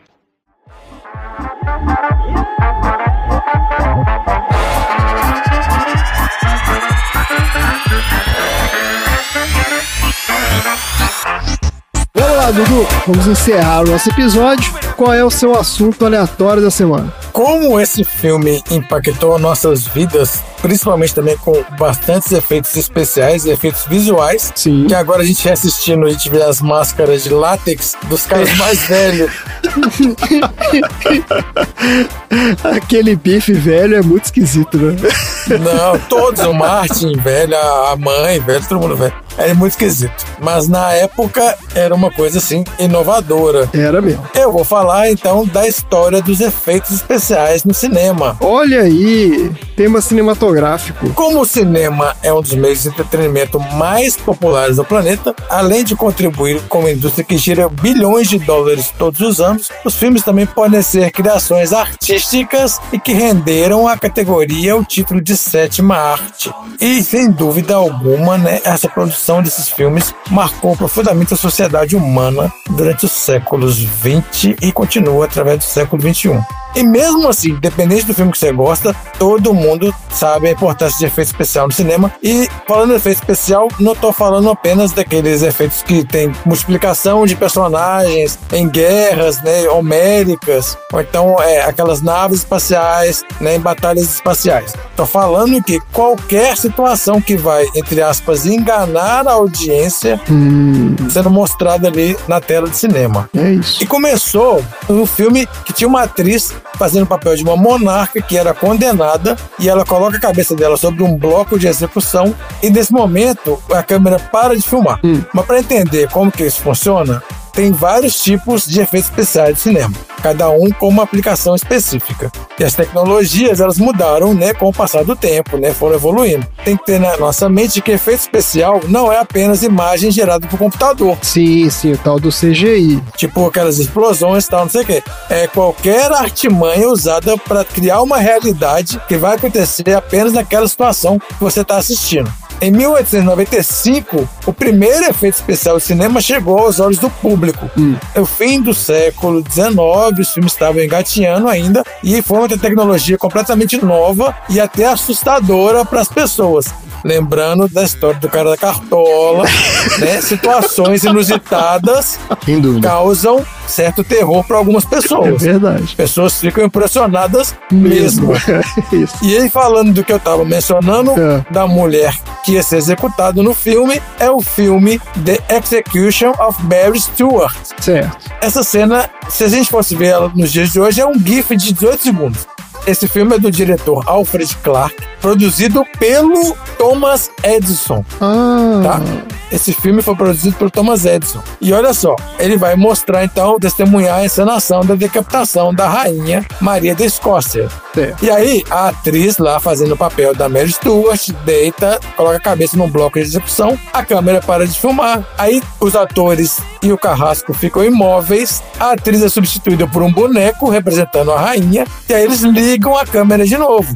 E aí, o carrasco desce o machado sobre o pescoço da Maria da Escócia, e aí a cabeça sai rolando. Se você nunca viu isso na sua vida, né, numa tela, isso impressiona as pessoas, as pessoas ficam impressionadas. O pessoal achou que ele tinha cortado a cabeça da mulher mesmo. Tem gente que realmente acha. Tem, Mesmo que não tivesse sangue, não tinha sangue, não tinha realismo, não sei o quê. claro. E é uma cena muito rápida, né? 18 segundos. Então, um negócio impressionante mesmo. Dudu, até antes disso, ah, não sei se antes disso, posso estar falando bobagem, mas uma das primeiras, um dos primeiros filmes também é aquele do trem se aproximando.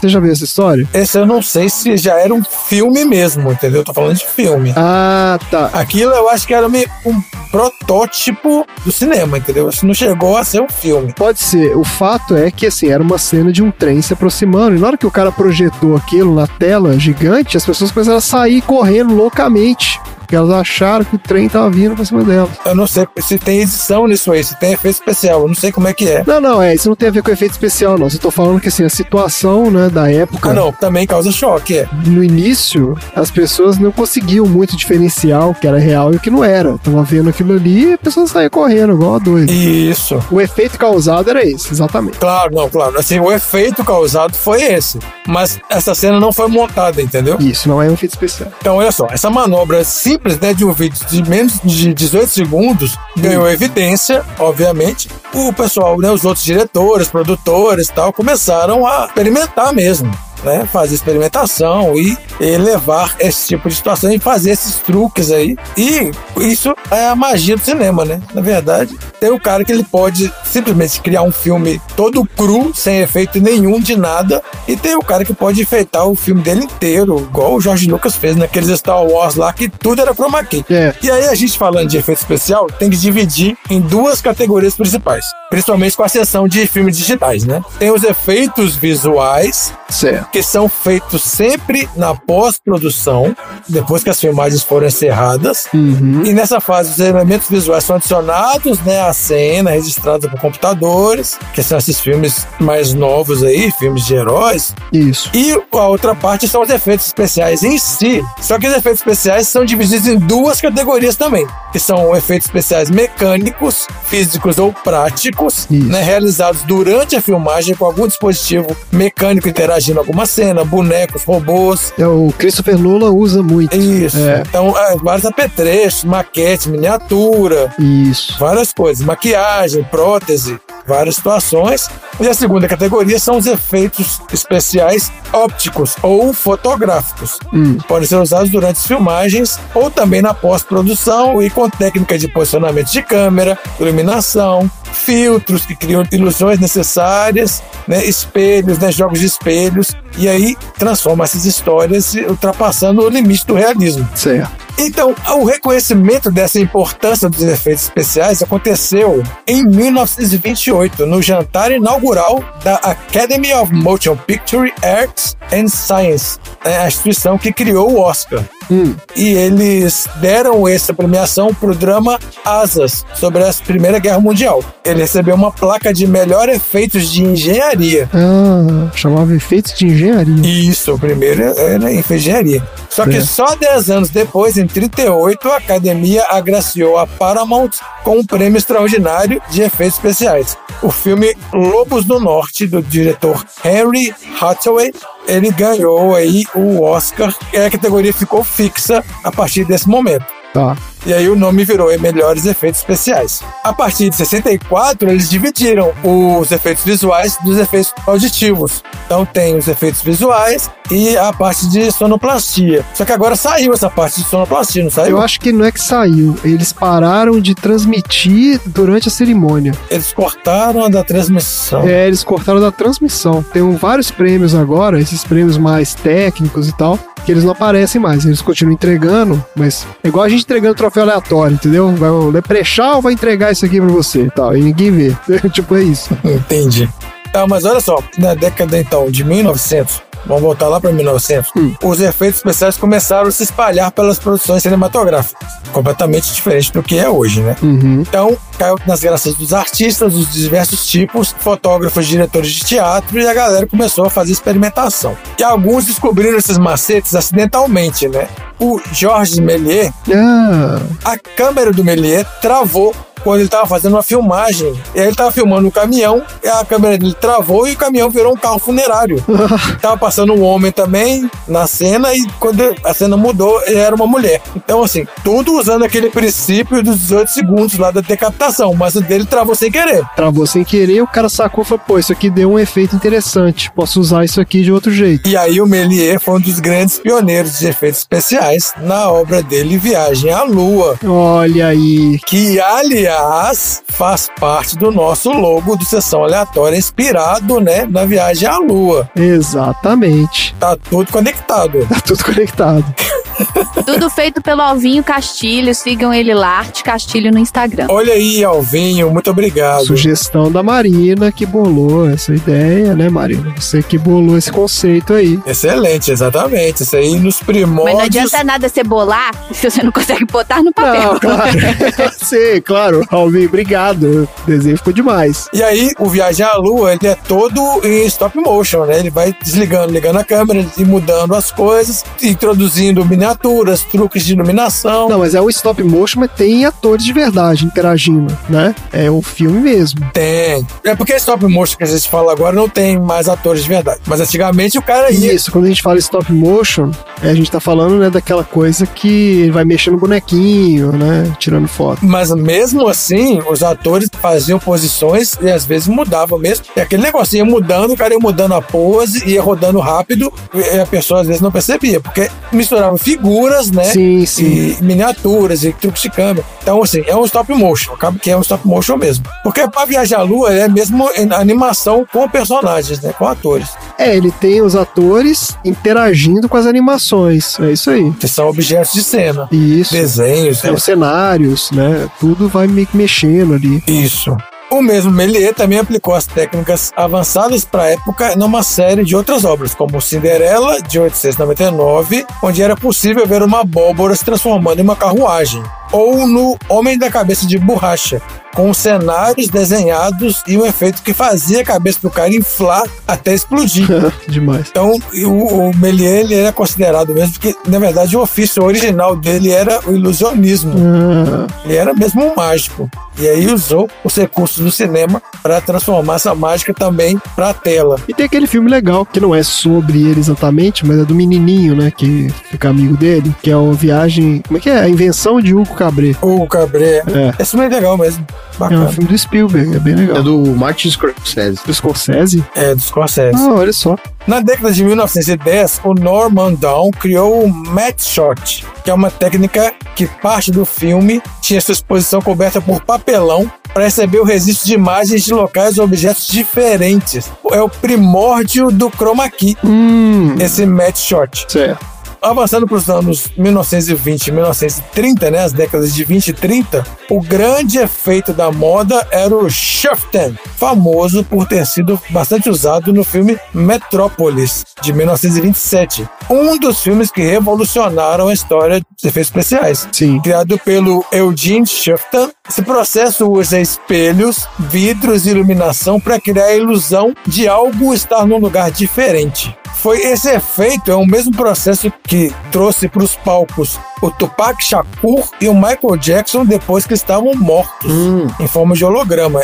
É a mesma origem, O mesmo princípio, né? mesmo princípio desse efeito. Essas mesmas décadas também trouxeram outra técnica que melhorou os filmes, é a retroprojeção de cenários. Hum. Então, em vez de usar pinturas como fundo para cenas, um projetor emitia imagens de movimentos no background de filmes. Certo. Então, era aqueles filmes que precisavam de uma paisagem mais viva da- atrás dos atores. Aquele cara andando no carro, o carro tá parado, a imagem é atrás projetada, Exatamente. como se estivesse em movimento. Né? E a galera fica lá empurrando o carro, balançando ele como se estivesse andando. É isso aí. Eu gostaria de falar que nas minhas novelas coreanas, aí pro bingo do Sessão Aleatória, É isso aí, ó. é, quando eles estão gravando uma cena dentro de um carro, eles botam o carro num guincho.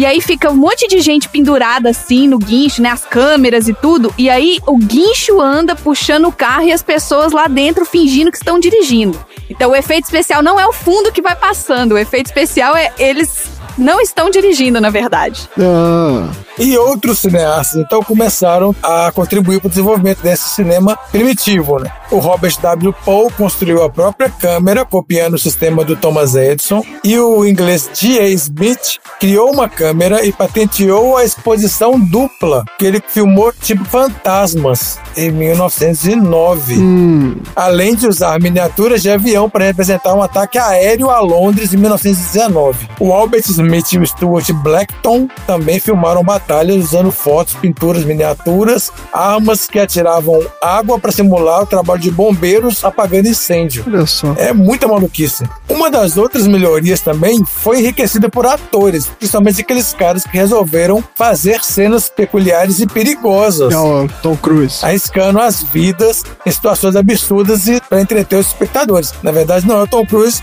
são os dublês. Ah, mas o Tom Cruise faz também, porque ele não usa dublê. Tá, Tom Cruise faz, porque Ele é um maluco do caralho.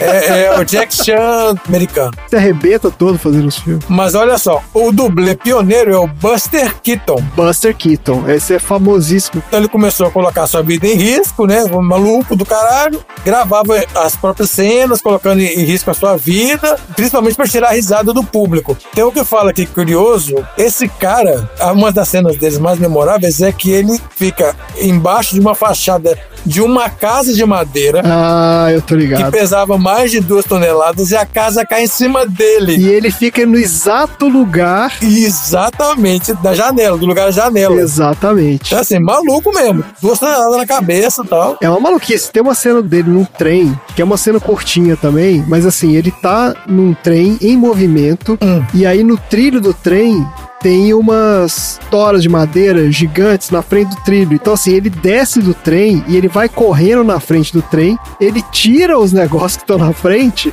e o trem pega ele, ele senta em cima. Cara, é uma maluquice. isso? O cara tá filmando esse troço com um trem em movimento atrás dele, cara. Troço muito doido. Mas ele fica em cima da tora, eu não entendi. O trem atropela ele? não atropela, assim, no sentido de não passa por cima dele, mas ele cai sentado em cima do trem, sabe? Não, eu não entendi, não. É, tem o bigodinho do trem na frente, assim, sabe? Que fica aquele bigodinho com a ponta. Aham. Ele senta ali. Isso. Tá, depois eu vou ver isso. Se você colocar no YouTube Buster Keaton, Moving Train, alguma coisa assim. É muito impressionante. É uma cena curtinha, assim, de uns 30 segundos. Mas é isso, é um trem em movimento e ele, tipo, tirando as coisas do trilho do trem que tá vindo atrás dele. É só isso. Mais um grande nome dos efeitos especiais para o cinema no começo do século XX foi o Linwood. Dunn, o responsável pelas técnicas avançadas que permitiram a filmagem de clássicos como King Kong de 1933 e Cidadão Kane de 41. Ele usou técnicas como stop motion, diversas miniaturas de todos os tamanhos para retratar o King Kong, né, subindo no prédio e tal. Sim. E também as imagens de Xanadu em Cidadão Kane também contaram com o processo de efeito especial para ganhar vida no cenário do filme. Então isso foi possível com o uso da impressora óptica, um dispositivo que liga mecanicamente um projetor de filmes a uma câmera de cinema, tornando possível a refotografia de cenas. Certo. E efeitos como fade in, fade out, câmera lenta e outros efeitos. Eu termino agora falando, a partir da década de 30, termina a era dos filmes mudos, e aí começa a era dos filmes falados, né? Os filmes com efeitos sonoros. Ah, Só que essa eu vou deixar para um outro episódio do Sessão Aleatória. excelente. Tá ótimo. Que é legal que você falou vários filmes aí, né? A gente tá falando lá do início do cinema, mas olha que interessante. A gente pensa em efeito especial, você pensa logo em, né? Guerra nas Estrelas, a filme de ficção científica. Claro, de, é. de ação, de Sim. fantasia, mas não, né? Quase todo filme que a gente vê tem alguma coisa. A gente falou recentemente do filme lá, Brooklyn, que é o filme, né, da menina que viaja e tal. É um filme, né, uma história super pessoal e tudo. E tem CGI lá no filme, que os caras tiveram que recriar uma parte da cidade. A praia. É a praia, que não existe mais, né? O filme de época. Então, pra recriar a época, os caras usaram. Isso. Então, assim, tem todos quase os filmes que a gente vê, assim, essas grandes produções. Mas imagina os caras no começo, né, fazendo isso, né? Loucura que não era. né? Isso, né? Exato. Usando técnicas, né? Muito mais complicadas até. Os caras tinham que ter um nível de, É, sim, né, claro. de inventividade muito maior, inclusive. Isso, dedicação também, né? Sei lá. É. Maluquice. Pô, excelente, excelente assunto. Muito bom. Tivemos vários aprendizados hoje. O que, que a gente aprendeu? Vamos lá. Eu não aprendi, eu sei que o poker não é um jogo de azar, é um esporte. Ele não perguntou o que você sabe, ele perguntou o que você aprendeu. e eu aprendi que a mulher é bonita, ela é competente e ganhou a porra de uma menção honrosa. Vai tomar no cu. Brincadeira, né, velho? Sacanagem. Absurdo. E eu aprendi um pouquinho mais sobre como você andar de carro sem parecer que você não sabe dirigir. Então é isso. Chega por hoje. Fala tchau, gente. Tchau. Tchau!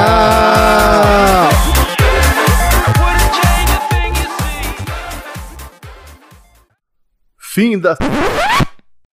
Nossa, ela é maravilhosa. Eu não vi a foto dela, não, por quê? Tá lá no grupo de aleatório. Não, eu tô com o o Telegram aberto aqui e não apareceu, só apareceu o Donald Trump. Já- Eu mandei umas 10 fotos dela aqui. Você tá no grupo certo? Ai, puta que pariu, eu colei no lugar errado.